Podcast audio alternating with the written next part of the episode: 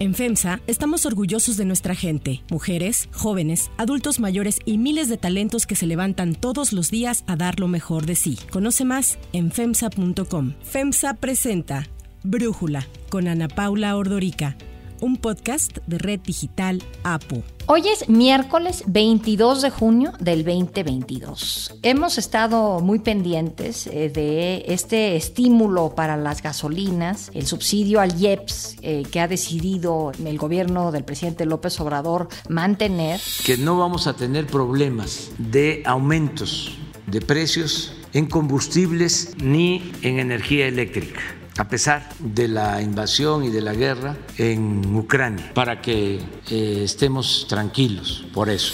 A pesar de que los precios de la gasolina están en récords históricos, en Estados Unidos el galón de gasolina superó por primera vez en la historia los 5 dólares en promedio. Entonces, pues realmente llama mucho la atención que con una gasolina tan, tan cara, el gobierno decida, en lugar de aprovechar los recursos extras que le podrían entrar a Hacienda a través del IEPS, en lugar de aprovecharlo para invertir en algo que pues tenga algo que enseñarse en unas décadas, pues para subsidiar la gasolina. Y Sofía Ramírez, la directora de México Cómo Vamos, escribió una columna en Opinión 51 haciéndose la pregunta de a quién le subsidia el gobierno la gasolina. Y me da muchísimo gusto poder platicar contigo, Sofía. ¿Cómo estás? Pues muy contenta de estar aquí, Ana Paula. La verdad es que no deja de ser tema y no dejará de ser tema en tanto la inflación no ceda y los gobiernos del mundo estén haciendo un esfuerzo desesperado, pues por medidas de contención, algunos con más éxito que otras, pero ahorita pues estamos viendo que francamente la política monetaria está teniendo que dar mayores dosis de medicina, que en este caso es subir la tasa de interés de referencia de los bancos centrales y obviamente pues con distintas afectaciones dependiendo de la estructura del mercado financiero en los países, dependiendo un poco de la penetración de la inclusión financiera y demás, pero al final del día acaba teniendo un efecto de ralentización económica que además no solamente es único dentro de las fronteras de cada país. Ahorita te cuento por qué te estoy dando ese contexto tan amplio, porque mucho tiene que ver cómo se está conteniendo o no la inflación, que parece ser el caso, porque de acuerdo con los datos de mayo, pues vimos una inflación en Estados Unidos en la tasa anual de 8.6%, eso es muy alto. Y Estados Unidos pues está coordinando a través de la Reserva Federal, están coordinándose las reservas digamos, de todo el sistema bancario, pero sobre todo la Reserva Federal dentro de Estados Unidos, subir la tasa de interés en Estados Unidos de forma tal que se pueda contener la inflación en ese país y obviamente al ser nuestro principal socio comercial, pues nos afecta de manera directa, porque en la medida en la que Estados Unidos hace más caro el dinero subiendo la tasa de interés, pues obviamente también la gente invierte menos y al invertir menos, pues muy probablemente acabe afectando en nuestras exportaciones de Estados Unidos o las importaciones de Estados Unidos desde México que viene siendo lo mismo, pues va a acabar afectando un montón de rubros. Entonces, ¿qué tiene que ver eso con la gasolina? Pues tiene todo que ver por distintos rubros. Te decía yo al principio que distintos gobiernos de distintos países tomando pues un poco la experiencia histórica de cómo se contiene la inflación. En este caso, pues estamos viendo un entorno sin precedente porque es un mundo globalizado con una conexión muy importante de comercio, de, pues, desde alimentos, fertilizantes, pero también mercancías en general, digamos, de producción intermedia esas mercancías que después se producen en, productos de importación, ¿no? O sea, exportas cosas, las conviertes en una máquina o en una tele o en un microcomponente y luego lo vuelves a importar. Bueno, esa afectación pues acaba siendo mundial. Entonces, regresando a la pregunta, ¿por qué las gasolinas siguen subiendo de precio? Bueno, pues ciertamente porque el mundo es un mundo muy globalizado, con mucha incertidumbre, pero sobre todo porque obviamente sabemos que hay una guerra que todavía no parece ceder, una guerra intermitente en Ucrania, invadida por Rusia por distintas razones geopolíticas que van más allá de lo evidente. No es solamente que Rusia quiera confrontar y quedarse con un pedazo del territorio ucraniano, sino que mucho tiene que ver justo con las relaciones de poder internacional y mucho se impacta, digamos, por ejemplo, la provisión de gas a Europa, pero también los mercados de hidrocarburos en el mundo. Entonces, regresando al punto, ¿por qué la gasolina es tan importante de subsidiar para los gobiernos? El tema de la gasolina sí es un tema de control político, no solamente es de control económico económico. Tú te acuerdas del gasolinazo que vivimos en 2017, donde Enrique Peña Neto pues pagó durante varios meses una cantidad muy importante de dinero para poder hacer pues medidas que aliviaran un poco el descontento social. Claramente el descontento hacia Enrique Peña Nieto no era solamente por eh, el aumento de la gasolina, pero sí se manifestó de manera muy clara después de un gobierno que se empezó a deteriorar en 2014, pues en 2017 que ocurre el gasolinazo, pues al final del día la gente hizo saqueos, bloqueos, levantamientos muy violentos, pero el gobierno destinó pues 300 mil millones de pesos de entonces, digamos que son más de 300 mil millones de pesos ahora, justamente a programas sociales, a estímulos fiscales, a medidas complementarias, a que pudiera sacar tu afore, vaya, hizo todo lo que se podía desde el punto de vista institucional para que más allá del momento del trago amargo, pues la gente volviera a decir, ah, bueno, pues no estuvo tan grave. Estaba viendo que para mayo el estímulo para la gasolina ya le había costado al gobierno mexicano 100 mil millones. Y tú estás hablando, trayendo a valor actual, 300 mil millones que el presidente de entonces, Peña Nieto, pudo haber destinado para subsidiar, pero decidió no hacerlo, no tirar el dinero y destinarlo a esto que nos describes, a programas sociales, estímulos fiscales, a medidas complementarias. Hay quien dice que ese gasolinazo fue lo que le costó a Peña Nieto la presidencia del 2018, al PRI, pues. No sé si poner en la balanza qué vale la pena actualmente, seguir destinándole estos miles de millones de pesos el presidente para asegurar la continuidad de que Morena esté en la presidencia o invertirlo en algo que signifique una mejora palpable para pueblo, como él lo llama, ¿no? Claro, no, creo que estás poniendo la pregunta más importante sobre la mesa, Ana Paula. Creo que ciertamente, a ver, son varias cosas. Vámonos primero con la popularidad de una medida como la de subir el precio de la gasolina o liberalizarlo, ¿no? Que digamos que el mercado sea el que determine el precio de la gasolina más o menos. En el caso mexicano, tenemos una estructura donde el IEPS, que es uno de los impuestos que se recauda de mayor manera por medio de la gasolina y los hidrocarburos, no solamente también en bebidas, eh, digamos, refrescos y carbonatadas y demás, pero el grueso se recauda por gasolinas. En ese rubro en particular,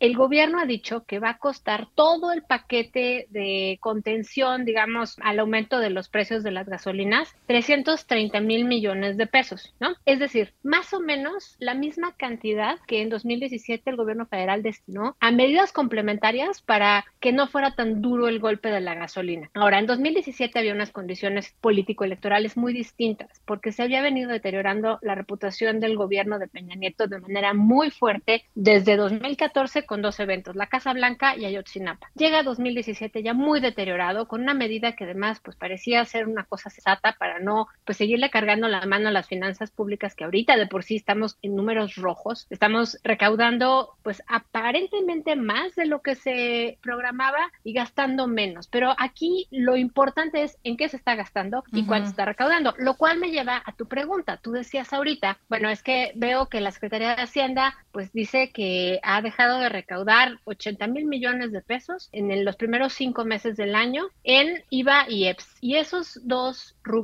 IVA y EPS, de los rubros que se ha dejado de recaudar son justamente por el subsidio a las gasolinas. Entonces ahí estamos teniendo un costo muy importante de lo que el gobierno ya está reconociendo que nos ha costado, porque además esto no solamente es de enero a mayo, estamos hablando es prácticamente una pérdida de mayo, porque el programa este para paliar la carestía y la inflación, pues es de mayo. Punto que hubiera sido tantito antes porque empezamos a subsidiar la gasolina antes, pero sigue siendo un montón de lana. Estamos hablando que es prácticamente una cuarta, una quinta parte del volumen total del gasto que dice que va a hacer el gobierno, solamente en el primer mes, digamos, del PASIC, que así se llama el programa este para atender las consecuencias de la carestía y de la inflación, el aumento de precios y demás. Entonces, creo que sí hay aquí una determinación política muy importante, porque la popularidad del señor presidente, ya no digas medido en encuestas, medido en una, pues es otra encuesta, pero es una encuesta que se llama Índice de Confianza al Consumidor, que levanta el INEGI mes a mes y podemos ver que durante todo el sexenio de López Obrador, salvo digamos los meses más duros de la pandemia, la confianza al consumidor ha estado por encima del promedio de la confianza al consumidor de prácticamente las últimas cuatro administraciones. Estamos hablando de la de Peña Nieto, la de Calderón y la de Fox. Y eso que Fox es alguien que daba confianza, digamos, a los consumidores y como que, pues no, te sentías animoso. Ahora, el problema es que esta confianza al consumidor se sustenta prácticamente en la esperanza de que en el próximo año el país debe ir bien. Y así llevamos años, Ana Paula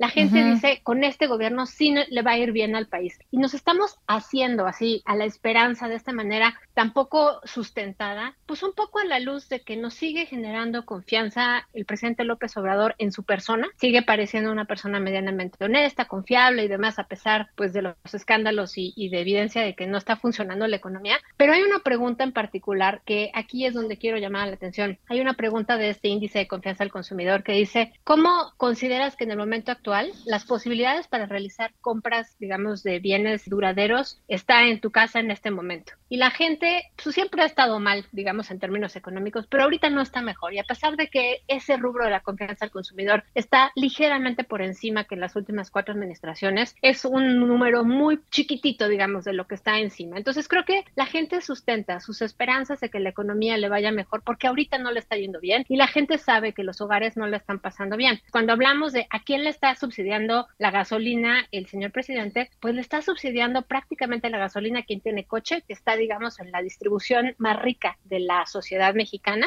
Estamos hablando de prácticamente los últimos 3, 4 deciles, o sea, el 30, 40% más rico de, de, nuestro país, que pues además al ser un país de tantas desigualdades sociales, pues obviamente los el 10% más rico no es que sea muy rico, ahí está desde Carlos Slim hasta tú y yo, hasta probablemente eh, profesionistas independientes que tal vez en la recuperación no les esté yendo tan bien. El problema está no en que se subsidia la gasolina, sino que no se habla con claridad a quién se le está destinando ese subsidio, porque francamente el 10% de los hogares más ricos destinan casi 40% más dinero que los del, digamos, noveno decirlo, o sea, el 10% previo a llenar el tanque de gasolina. Es decir, los hogares de mayores ingresos gastan más dinero en gasolina, aunque como proporción de su ingreso sea menos que los ingresos de los hogares de ingreso medio. Yo sé que está complicado entender, pero el mensaje es, estamos subsidiándole la gasolina a quienes más dinero tienen, que son claramente quienes más coches, más camiones, netas y demás tiene, y el argumento de decir, bueno, es que estamos subsidiando también el tráfico de mercancías, tráfico no en el sentido ilegal. Mover las mercancías, ¿no? O transportarlas. Claro, porque además algo así como nueve de cada diez pesos de traslado de mercancías, pues se hace a través de carreteras, o sea, utilizamos muy poquito el avión o las vías férreas o el traslado en barco, o sea, digamos, el traslado en México se hace prioritariamente en carreteras y obviamente ahí hay un impacto importante de los subsidios. Pero, y aquí este pero es muy importante, Ana Paula, si nueve de cada diez pesos de traslado son en carretera, bueno, pues nueve de cada diez de esos nueve pesos de traslado son con diésel. Entonces estamos hablando que prácticamente ocho de cada diez pesos de traslado se hace con diésel, ¿no? Porque es nueve por nueve, entonces te da 81 entre 100, que es el 100%. Entonces, 81% números redondos es lo que se traslada con diésel. Entonces, estamos subsidiando bien si subsidiamos la gasolina, yo diría que no. Yo diría mejor subsidiar el diésel. claro, subsidiamos solo el diésel y de esa manera tienes un mejor ejercicio del gasto en este rubro en particular. O sea, creo que sí es bien importante la pregunta original, ¿a quién le estamos subsidiando? A los hogares que tienen mayores ingresos, que posiblemente también tengan más vehículos y que no son necesariamente quienes más necesitan el apoyo, como sí pueden ser los hogares de los primeros cuatro o cinco deciles, que es el primer 50% más pobre de este país, que pues sabemos que hay 50 millones de personas que hoy día no les alcanza para comprar comida para todos los miembros del hogar con el ingreso laboral de ese hogar, digamos, con el salario de ese hogar, sumando el salario pues del papá, la mamá y del hijo mayor, no están pudiendo comer los hogares bien en 50 millones de personas. Entonces, creo que ese dato de que, no sé, 50 millones de personas a mí me parece una cifra brutal, creo que eh, nos da un referente para entender a quién tendríamos que estarle destinando los recursos y cómo. Totalmente de acuerdo. Sofía, Sofía Ramírez, muchísimas gracias por explicarnos y por darnos tu análisis. Si te gusta escuchar Brújula, te invitamos a que te suscribas en tu aplicación favorita o que descargues la aplicación Apo Digital. Es totalmente gratis y si te suscribes será más fácil para ti escucharnos. Además, nos puedes dejar un comentario o calificar el podcast para que sigamos creciendo y mejorando para ti. Hay otras noticias para tomar en cuenta. 1. Violencia. Pese al discurso del gobierno federal que asegura que la violencia se encuentra a la baja, este martes informó que dos sacerdotes jesuitas fueron asesinados en Chihuahua, cuyos cuerpos fueron sustraídos por los asesinos. El presidente Andrés Manuel López Obrador confirmó los homicidios e indicó que las muertes ocurrieron durante una persecución dentro de una iglesia de la localidad Cerocawi, en el municipio de Urique. Indicó que los religiosos resguardaban a una persona que había sido herida y que era el blanco de los delincuentes. Así condenaba el asesinato de sus compañeros el padre jesuita Javier Pato Ávila. ¿Qué nos queda de esperanza? Para los que tenemos fe, mucha esperanza. Dentro del digo de la rabia, del dolor, de la desesperación. Pero seguimos caminando. Nadie nos va a doblar. Nadie. Ninguna bala nos va a callar.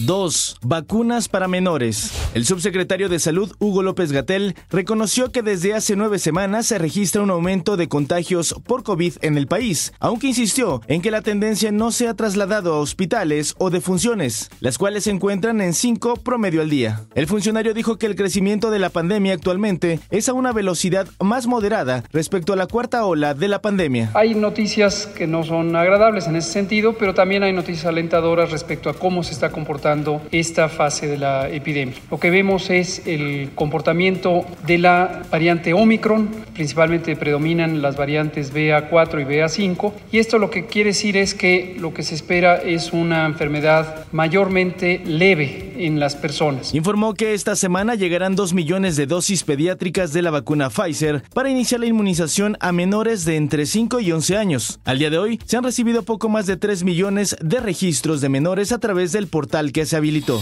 3. Política monetaria. Mañana se dará a conocer la decisión de política monetaria del Banco de México, luego de que la semana pasada la Reserva Federal de Estados Unidos anunciara un aumento en la tasa de interés de 75 puntos base ante la gran presión inflacionaria que hay en el mundo. Según proyecciones de diversas firmas y sondeos, entre ellas Cibanco y Reuters, analistas anticipan que Banjico seguirá los pasos de la Fed y anunciará un aumento de 75 puntos base, con lo que la tasa se ubicaría en un rango de 7.75%. De concretarse la previsión, sería la mayor alza del Banco de México desde 2008. Sus últimos cuatro aumentos han sido de 50 puntos cada uno.